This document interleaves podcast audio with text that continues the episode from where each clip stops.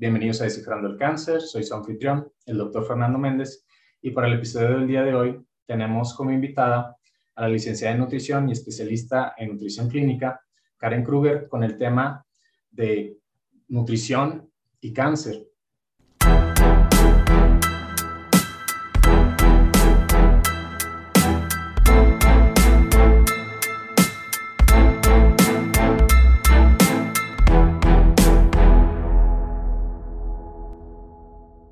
Bienvenida. Eh, me gustaría que nos hables de la relación que existe entre lo que comemos y las probabilidades de que desarrollemos esta enfermedad que denominamos cáncer. Pero aprovechando tu expertise, pues que nos hables también un poquito más acerca de, bueno, y si ya me diagnosticaron, si voy a cursar por el tratamiento, dependiendo de qué tipo de tratamiento, bueno, ahora qué papel juega la nutrición en este, en este proceso. Y posteriormente también hablar de, bueno, y ya cuando soy sobreviviente, ahora, ¿qué tan importante es nuevamente la alimentación? Muchas gracias eh, por la invitación a esta plataforma que creo que va a ser de, mucha utilidad tanto para pacientes, familiares y, sobre todo también algún profesional de la salud, ¿verdad? Que pueda sacar alguna información pues eh, importante de, esto. Eh, este es un tema pues como sabemos realmente muy extenso. Voy a tratar de como ejemplificar y sintetizar lo que más creo que puede funcionar pero me, me, gusta mucho como la manera en la que se quiere abordar. Como tú lo comentaste, no podemos primero decir que la nutrición va a ser la misma en todas las etapas de esta enfermedad. Definitivamente que, una situación es, justo como lo comentaste, cuando un paciente quiere o tiene la intención de prevenirlo, eh, y otra muy diferente es cuando la enfermedad ya, ya está en el paciente porque me gusta también explicarlo a mí en dos escenarios completamente diferentes, porque sabemos que esta es una enfermedad que altera totalmente el metabolismo de nuestros pacientes.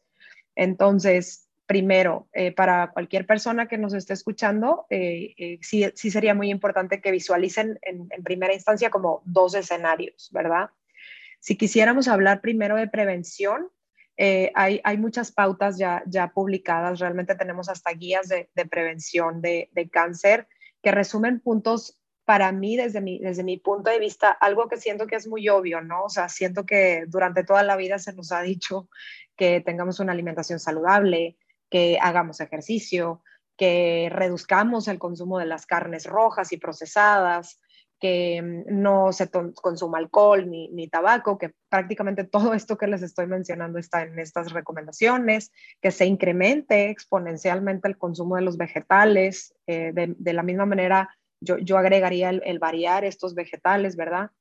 Pero siento que es como una información muy eh, trillada, ¿no? O sea, es algo que siempre se nos ha dicho, no, no es nada fuera de lo, de lo que ya sabemos. Ahora, hay guías, tenemos guías y protocolos ya ahora sí separados también por, por tipos de cáncer y eso es algo también ya muy interesante también de verlo desde ese lado.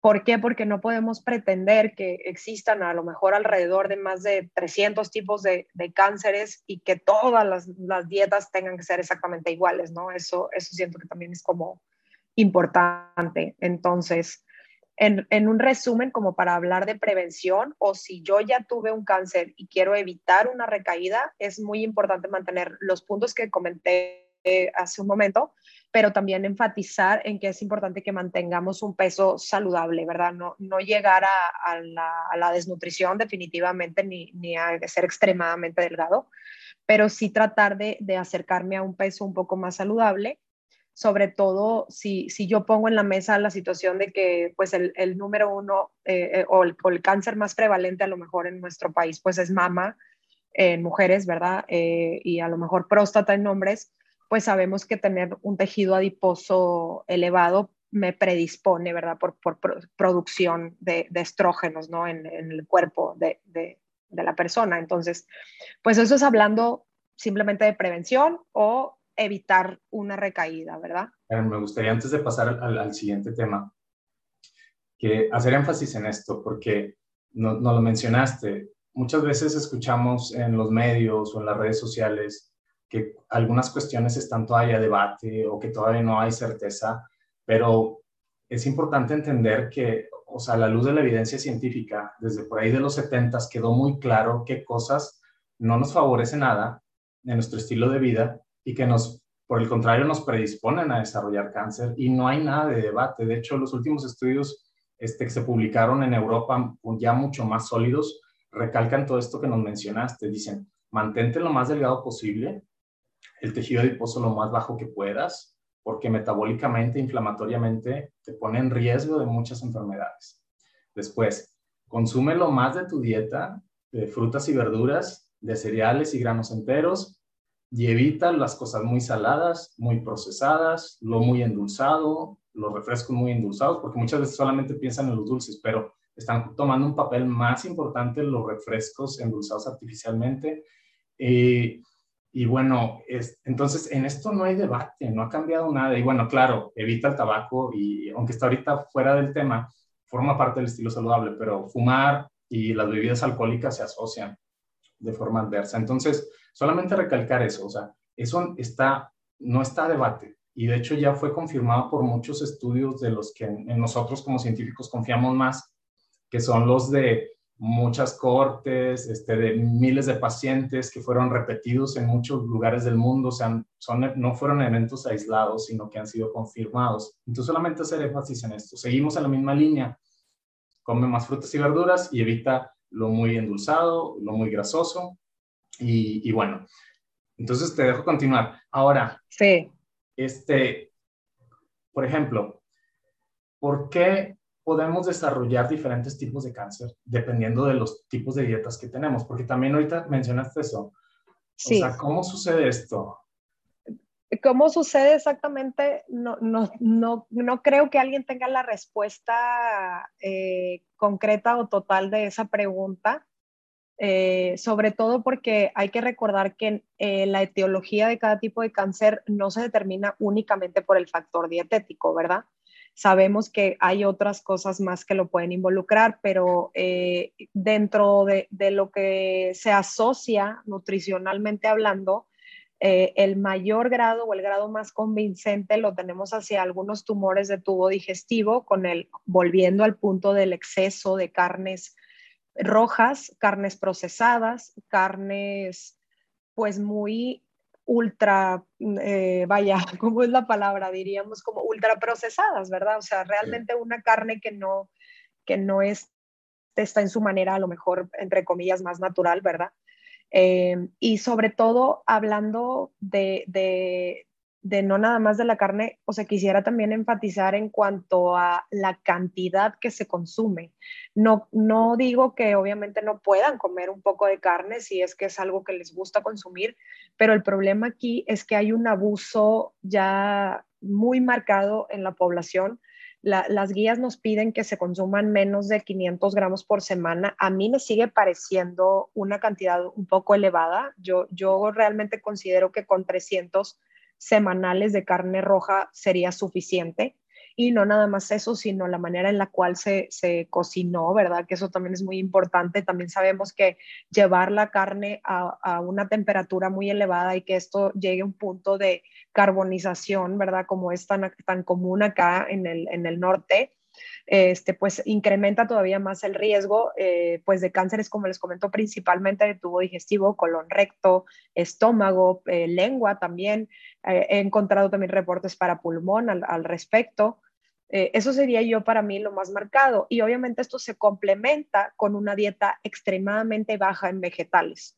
a mí todavía me sorprende encontrar pacientes que me digan que no comen ni una fruta y ni una verdura, de verdad. O sea, yo, yo pienso y digo, y yo acepto como persona, como nutrióloga incluso, que no, no me encantan todos los vegetales, pero los consumo. Digo, los voy a consumir porque es, es algo como, es medicina para mi cuerpo, ¿no?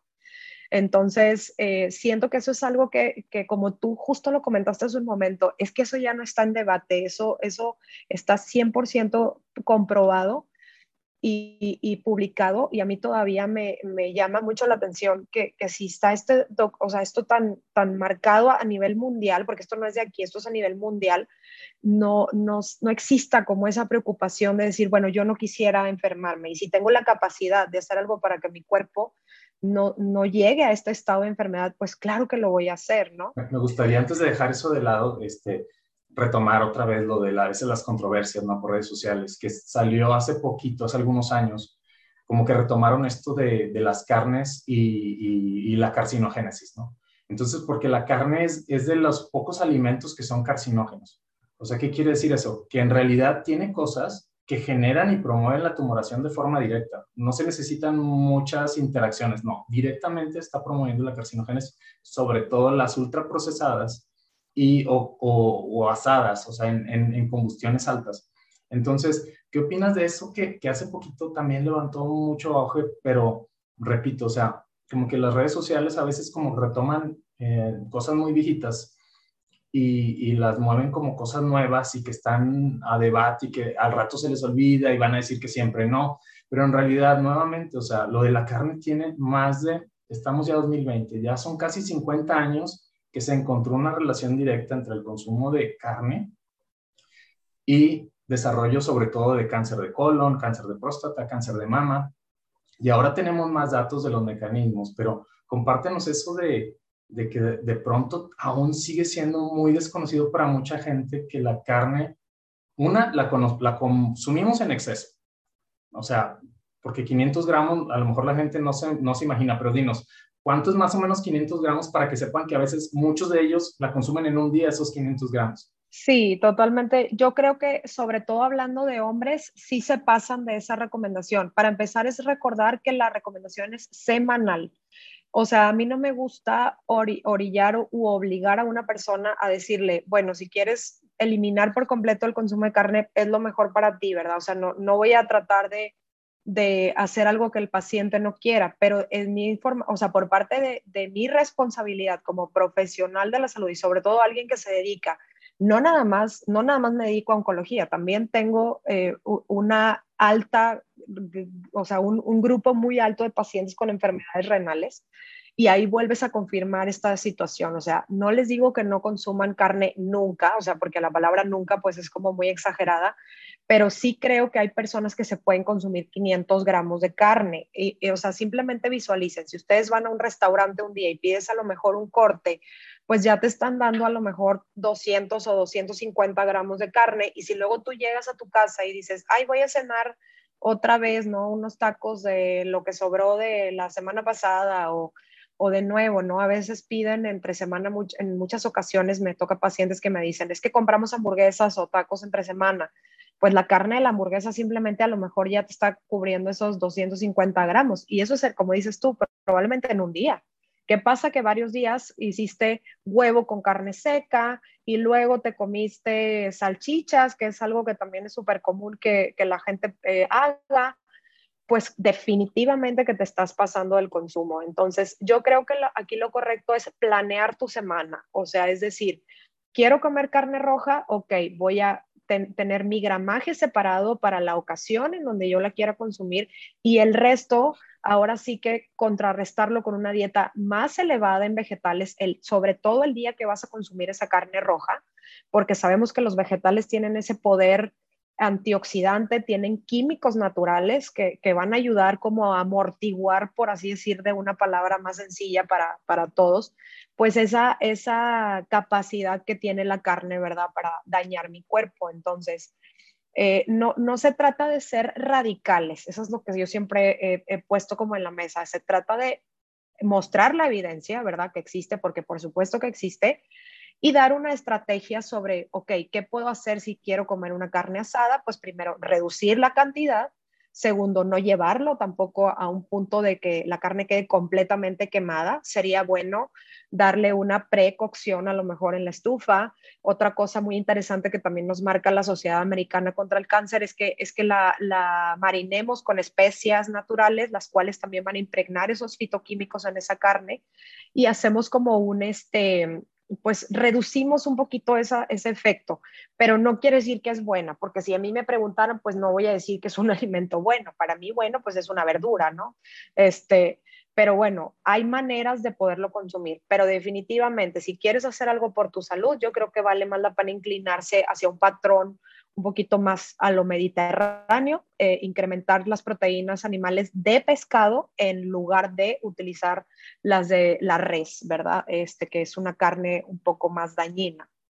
Y bueno, vamos a hablar, antes de dejar esto de cuáles son los más dañinos, los alimentos que están más asociados a desarrollar cáncer, bueno, que nos des tu opinión acerca de los, eh, de los alimentos endulzados con eh, pues azúcares industrializados que también se han encontrado asociados al desarrollo de cáncer y también de, de las grasas trans, porque ah, últimamente han salido muchos reportes.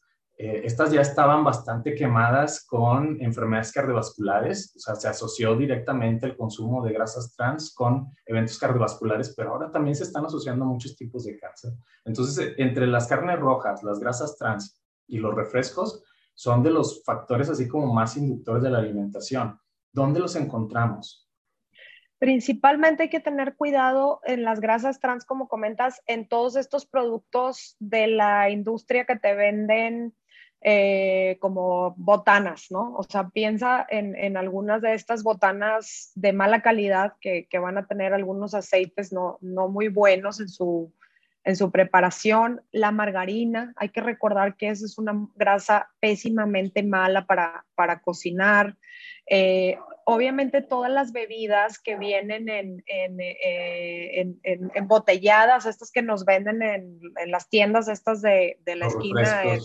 exactamente, o sea, llámale refresco, té este, saborizado, el jugo, este, realmente yo creo que las bebidas sí tienen un gran problema en general porque contienen azúcares muy refinadas, o sea, es decir, es un azúcar que no es, de, no es natural, de por sí el azúcar en general no podría decir que es buena para nadie, pero, pero en esta presentación es aún peor.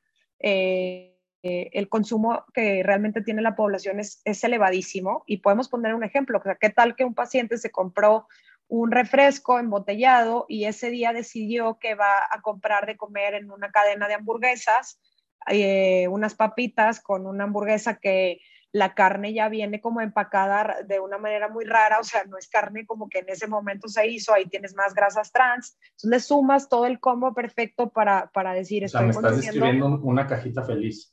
Haz de cuenta, eso es lo que quería decir o sea, realmente no es algo bueno, o sea, para la salud. No, por supuesto que no. Y, y, obviamente muchas personas sí lo toman dentro de su dieta, no una vez al mes, o sea, o una vez al, al año. O sea, hay personas que consumen esto más de dos o tres veces por semana por practicidad, según ellos, cuando acudiendo probablemente con un nutriólogo te pueden dar muchas estrategias para hacer una dieta saludable más práctica. Pero esto de las bebidas sí es interesante. Eh, yo tengo un estudio, eh, ya no es tan nuevo, es del año 2017, pero a mí me llamó la atención que hablaba de que un consumo de tan solo de 100 mililitros de una bebida con azúcar ya te incrementaba hasta en un 20% el riesgo de padecer cualquier tipo de cáncer. Entonces, no es lo que sí quiero recalcar, porque obviamente va a salir una que otra persona que va a decir, entonces no voy a comer frutas porque el azúcar es malísima. No estoy hablando del azúcar en, general, estoy hablando del azúcar procesada y ultraprocesada que se encuentran en estos productos. Y son entidades químicas diferentes, aunque les digamos azúcar y las dos sean dulces, químicamente son distintas, entonces el cuerpo las maneja muy, muy diferente. Y este, también otra cosa que, está, que, que me llamó la atención de lo que mencionaste porque recientemente hubo un estudio europeo que también reafirma mucho esta asociación, pero ya bien directa, de las bebidas eh, endulzadas con cáncer de páncreas.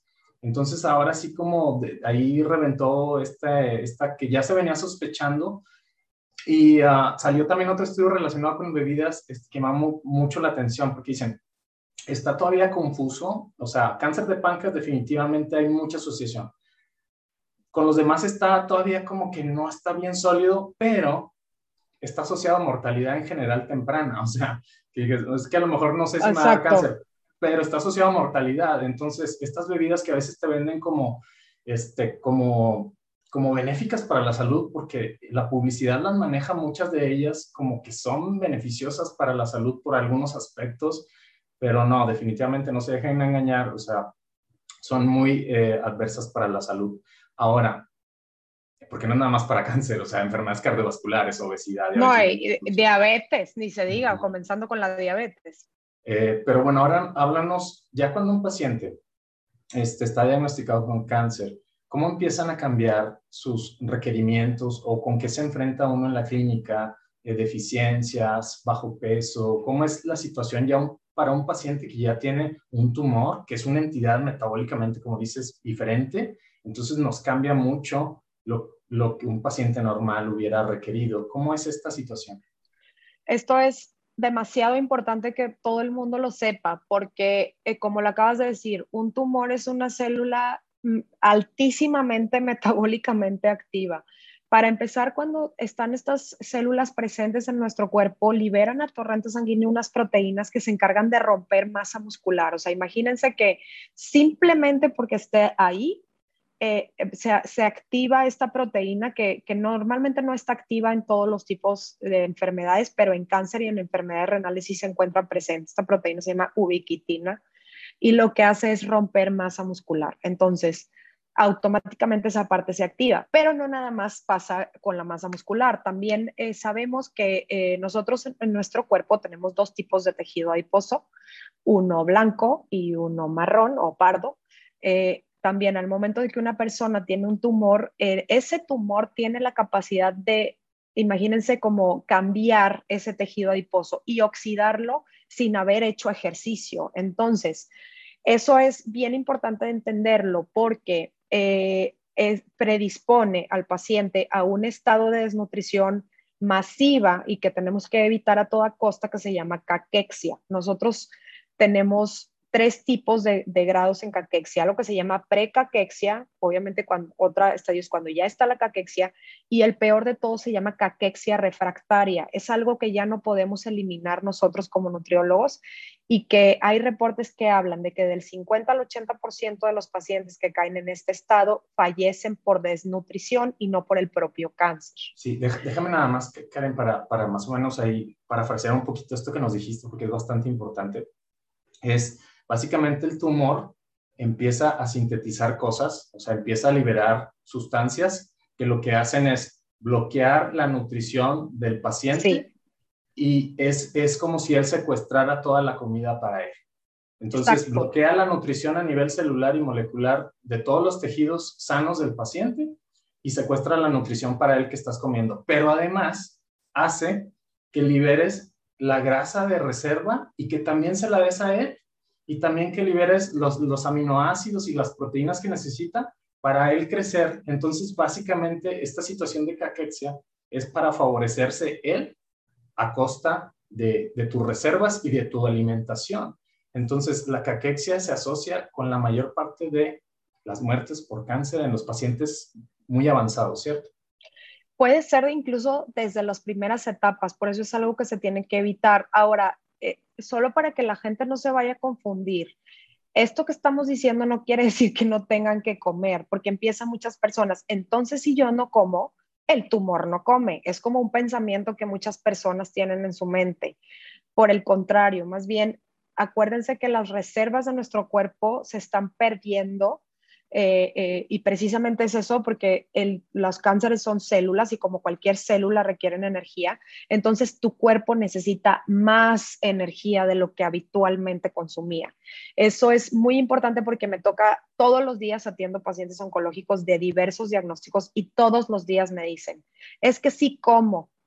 Y luego les preguntas qué comen y me dicen fruta o sí como un pedacito pequeño de pollo o de pescado pero hay que recordar que las cantidades que están comiendo, y si, si, eran similares o menores a lo que comían antes de su diagnóstico, ya no son suficientes. Precisamente ¿por qué? porque el, metabolismo está mucho más acelerado y, este, y esto hace que se pierda, ¿verdad? Precisamente todo lo que acabamos de decir. Hay que, hay que hacer un ajuste porque ahora hay otra entidad ahí que es metabólicamente activa y hay que hacer un ajuste en base a eso. Ahora se complica un poco más porque después viene el tratamiento La quimio y la radio, ¿cómo hacen todavía más compleja esta situación? Ahí, ¿cómo, cómo le hacemos?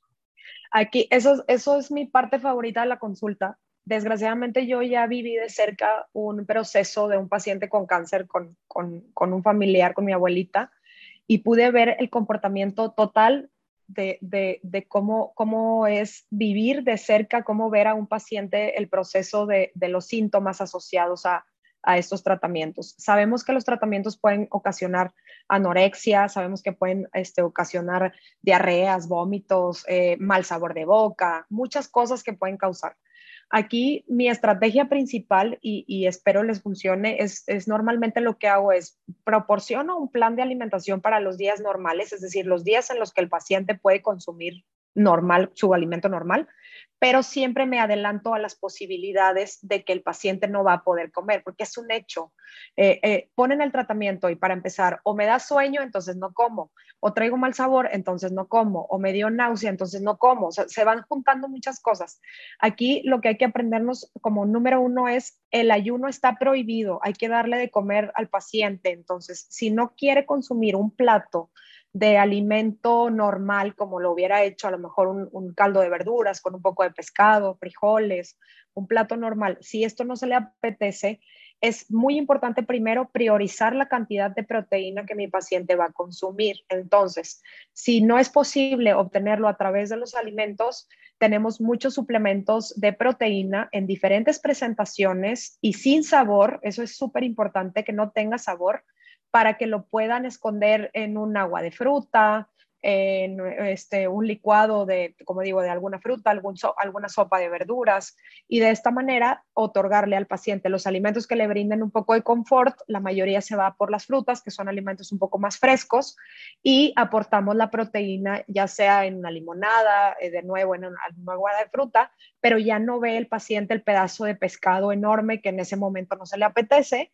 y que no quiere decir que no le guste, pero simplemente en este momento no es el, alimento que prefiere, pero yo lo sigo nutriendo, ¿no? O sea, realmente estoy enfocada en que la nutrición es lo, lo primordial y la proteína es lo primordial y la podemos otorgar de otra manera pero es bien importante eso. Si yo soy un paciente oncológico, siempre voltear a ver mi plato y decir, ¿dónde está la proteína? ¿Verdad? O sea, ¿dónde está, ¿de dónde la estoy obteniendo? ¿Está en el huevo? Está, ¿O está en los frijoles? ¿O está en el pescado? O, ¿O dónde está esa proteína que mi cuerpo requiere? Si yo no tengo ninguna proteína, voy a poner un ejemplo, un taco con aguacate, que esa es como su comida a veces predilecta pues no es suficiente. Entonces, ¿qué hago? No? Bueno, puedo utilizar este polvo o este gel. Realmente tenemos muchas estrategias en el mercado ya para estos pacientes que les podrían ayudar. ¿Y por qué es tan necesario tener la, proteína? Platícanos para los pacientes que entiendan, o sea, por qué hay que reparar todos estos tejidos. ¿Qué está pasando cuando estoy en tratamiento? Primero para mí eh, les quisiera decir que la proteína, para que los que no tienen idea qué es proteína, porque eso también es común, imagínense una construcción, ¿no? O sea, que ustedes se fueran a levantar una casa y van a poner varillas y van a poner blocks y tiene cemento y todo. Bueno, los blocks es como si fuera la proteína en tu cuerpo. Imagínense que son constructores de casi todo y no nada más de esto. Cuando estamos en un tratamiento, Peor aún, los medicamentos necesitan proteína para poderse metabolizar de manera correcta. Entonces, si yo no obtengo la proteína necesaria y además estoy rompiendo mis reservas, no puedo esperar que el tratamiento va a ser el más exitoso y también tenemos muchos estudios publicados de que van a tener más efectos secundarios relacionados al tratamiento. A mayor desnutrición y menos reservas proteicas, más efectos secundarios. Entonces, este es el motivo principal por el cual el paciente tiene que tener un consumo adecuado de proteína, eh, precisamente para todo. O sea, eh, nosotros eh, producimos proteínas en nuestro propio cuerpo para diversas funciones. Entonces, si no las consumo, es muy complicado que yo le pida, obviamente, que, es, que haga sus funciones normales, ¿no? Por ejemplo, para, para los pacientes que nos escuchen, ¿cómo nos dirías que sería un día, por ejemplo, normal de, un paciente que está pasando por este proceso con tres comidas o, no sé si quieras compartirnos también la colación. Claro. ¿Cómo cambiaría un poquito el día que me toca la quimio o la radio? Porque también tendría que irse preparado, ¿no? Con ciertas, ciertas precauciones. Sí, totalmente. Para un día normal yo diría que podrían comenzar el día con algo de huevo, que es una proteína de excelente calidad Eh, obviamente las cantidades pues ya se van eh, personalizando. Huevo con algún vegetal. Es bien importante empezar a incrementar el consumo de los vegetales en todos los tiempos de comida y siempre, siempre tiene que ir acompañado, yo diría, de su mejor amigo. ¿Quién es su mejor amigo? El carbohidrato de buena calidad. ¿Qué es un carbohidrato? Por ejemplo, tortilla o este, un poco de pan integral o también puede ser este, un poco de papa, eh, pero es importante que tenga ese carbohidrato como, como compañero porque hay que recordar que si yo consumo proteína sola y no tiene carbohidrato, pues no se va a poder utilizar de manera adecuada. Entonces, podríamos decir que el desayuno puede ser así. Eh, a lo mejor para las este, colaciones o snacks de entre comidas, tanto media mañana como media tarde, yo me apoyaría en algo de fruta natural eh, y frutas secas como nueces, almendras, pistaches, cacahuates, etcétera para el tiempo de comida principal es lo principal voltear a ver el plato de nuevo y visualizar dónde está la proteína. Entonces yo me iría por algo de pescado o pollo eh, acompañado de nuevo con vegetales, enfatizando que es, muy importante tratar de consumir la mayoría de los colores del arco iris en un día. Sé que no todos los días es posible, pero si lo pueden hacer eh, sería muy bueno. Y de nuevo con sus complementos. Para mí como nutrióloga, o sea, yo, Karen, trato de que mis pacientes todos los días consuman una leguminosa, por lo menos por día, o sea, o frijol, o lenteja, o garbanzo, y ya su, su, otra guarnición que es la que él quiera, ¿no? Un poco de papa o tortillas o arroz, no sé, según lo que se les apetezca en ese momento. Y para una cena ligera, pues ahí va a depender mucho de los gustos de la persona. Podríamos utilizar algo de atún o eh, en algunos pacientes puede ser de nuevo a lo mejor algún sándwich este, con un poco de aguacate, algún, algún queso bajo en grasa, si es que al paciente le gusta. Eh, realmente depende, eh, la mayoría de los pacientes con lo que más batallan es la cena. Entonces ahí ya lo, individualizamos mucho en cuanto a, las cantidades y, y el gusto pero podría a saltar la mayoría ¿no? sí se la saltan muy rápido y ya no quieren ya no quieren comer nada Ahora, ahorita eso que dices es bien importante porque si yo lo contrasto con lo que sucede los días posteriores al tratamiento, por ejemplo, colocan el tratamiento, no sé, voy a inventar un día, el lunes. A lo mejor para el martes, miércoles y jueves pueden ser días muy complicados para el paciente. Eh, ahí lo que yo hago es, por ejemplo, cambiar mis alimentos por cosas más apetecibles. Vamos a suponer que yo le dije que se consumiera dos huevos con tres tortillas, ¿no? Bueno, pues ahí yo le podría cambiar a lo mejor los dos huevos por un poco de proteína en polvo sin sabor o algún yogur griego si es que al paciente le gusta ese sabor. A algunos pacientes les, gusta mucho ese sabor porque es neutro. Algo mucho más fresco, ligero. Fresco, exacto. Eh, yo cambiaría las tortillas por frutas y, avena para agregar al licuado y en lugar de utilizar aguacate o aceite para cocinar, pues agregaría nueces o almendras a su licuado. Entonces, tengo exactamente las mismas calorías que yo tendría en el huevo, pero en un batido, ¿no? Lo mismo para la comida. La principal, lo que, lo que, yo he notado principalmente que el paciente le saca la vuelta es la proteína de animal. Entonces, eh, ahí hago lo mismo. Le digo, bueno, si se le antoja el plato de lentejas o, o, unos taquitos de frijol o este, un caldo de verduras con garbanzo, eso está perfecto, pero la proteína a lo mejor me va a faltar. Ahí lo mismo, podemos completarla con un agua de fruta, con un poco de proteína en polvo o un gel de proteína y nos vamos a la cena eh, muy similar al desayuno. Eh, justo hoy platiqué con una paciente que vi hace como tres semanas y me dice, no he querido hacer ninguna de las tres comidas, pero me estoy tomando el licuado como me dijiste con la proteína y pues me siento bien. ¿Lo puedo seguir haciendo? Totalmente que lo puede seguir haciendo hasta que ella se sienta tranquila de que puede volver a comer un plato normal pero es importante que el acompañamiento con, el, con los familiares para estar obviamente estimulando que el paciente pueda consumir alimentos. Y eh, vaya, tengo muchas opciones de suplementos que puedo implementar en la consulta. También hay algunos especiales para pacientes en quimioterapia que los utilizamos, ¿verdad? En algunos casos, pero principalmente eso sería para los efectos de la quimio. La radio es muy distinta. Este, depende mucho de la zona donde se esté radiando el paciente. Hay algunas radiaciones que eh, no tienen prácticamente ningún efecto en el paciente, pero hay otras que sí, principalmente las de pelvis eh, o las de esófago o, las de boca, ¿verdad? Los pacientes de cabeza y cuello que siguen siendo los pacientes más complicados de nutrir Y obviamente, pues si yo tuviera una radiación a pelvis, yo trataría de evitar casi la mayoría de los alimentos productores de gas.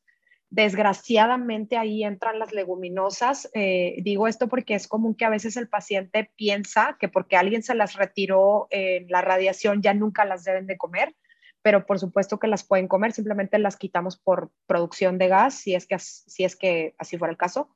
Eh, o algunos vegetales también que forman gases como puede ser el brócoli o la coliflor, ¿verdad? Este, la harina sobre todo, pues eso en general yo la retiraría de casi todos. Y pues, ajá. El, digamos que la sesión de la quimio, la radio, ¿cuáles serían esos alimentos como que para tener ahí, que no me sienta muy pesado, este, no tener mucho malestar y estar bien para la, para la sesión? Eh, realmente yo me iría a alimentos no tan condimentados, o sea, una dieta blanda o muy simple podría ser, como decíamos, a lo mejor proteínas muy neutras, como puede ser huevo, yogur griego, pescado, este, o, algo de pollo, que también es fácil cambiar el sabor. En los vegetales también utilizar los más blandos, como podría ser a lo mejor el zanahoria, ejote, un poco de chayote, eh, y las frutas, pues eh, las frutas por lo general no nos dan mucho problema. La verdad es que la mayoría es, es muy versátil, es, es muy rica, eh, es muy fresca, la mayoría de los pacientes las tolera perfectamente bien. Solamente que existiera diarrea, ahora sí que pues tener un poco de cuidado a lo mejor con la papaya y, e irnos un poco más por, por, a lo mejor el plátano, la guayaba, que, que sabemos que no van a, tener tanto efecto en, en la diarrea. ¿Qué nos puedes decir acerca de la importancia de la hidratación durante este proceso?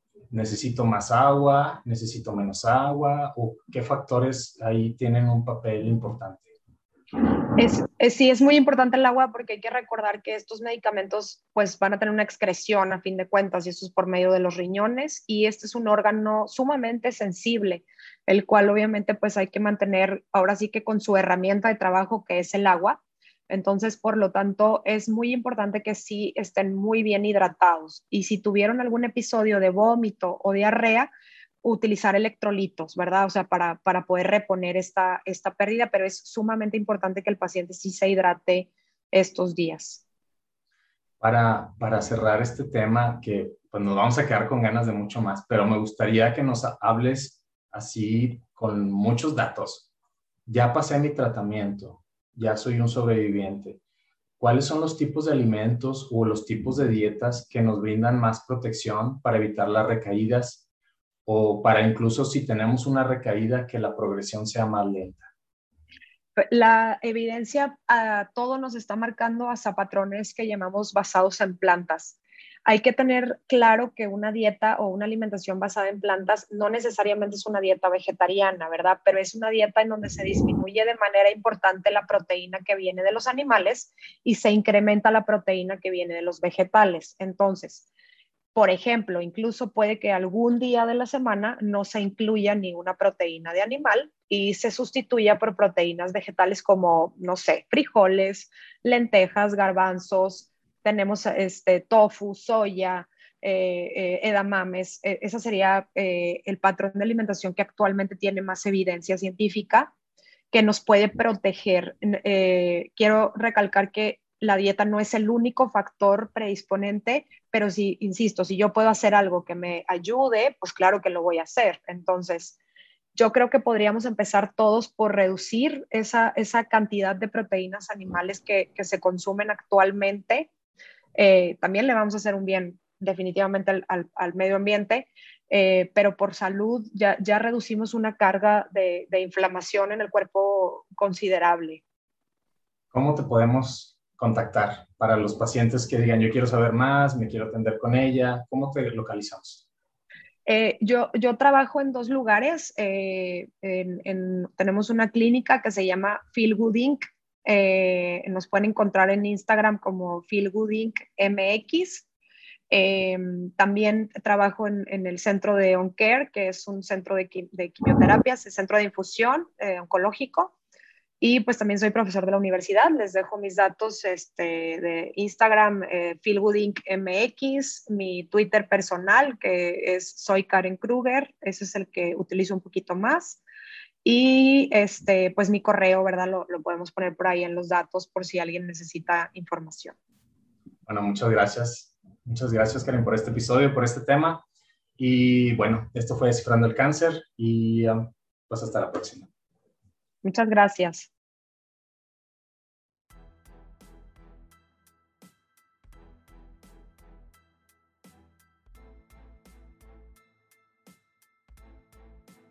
Las directrices más actualizadas sobre la prevención del cáncer se basan en una síntesis de la evidencia científica que es más consistente y nos indican que para evitar el desarrollo de cáncer debes de mantener un peso saludable, realizar actividad física con regularidad, limitar el consumo de alimentos y bebidas muy energéticas, consumir una dieta saludable, es decir, con énfasis en alimentos vegetales, comiendo al menos 5 tazas de verduras y frutas todos los días, elegir cereales integrales y leguminosas, al tiempo que limitas el consumo de carne y alimentos procesados, reducir al máximo el consumo de bebidas alcohólicas, refrescos y por supuesto no fumar.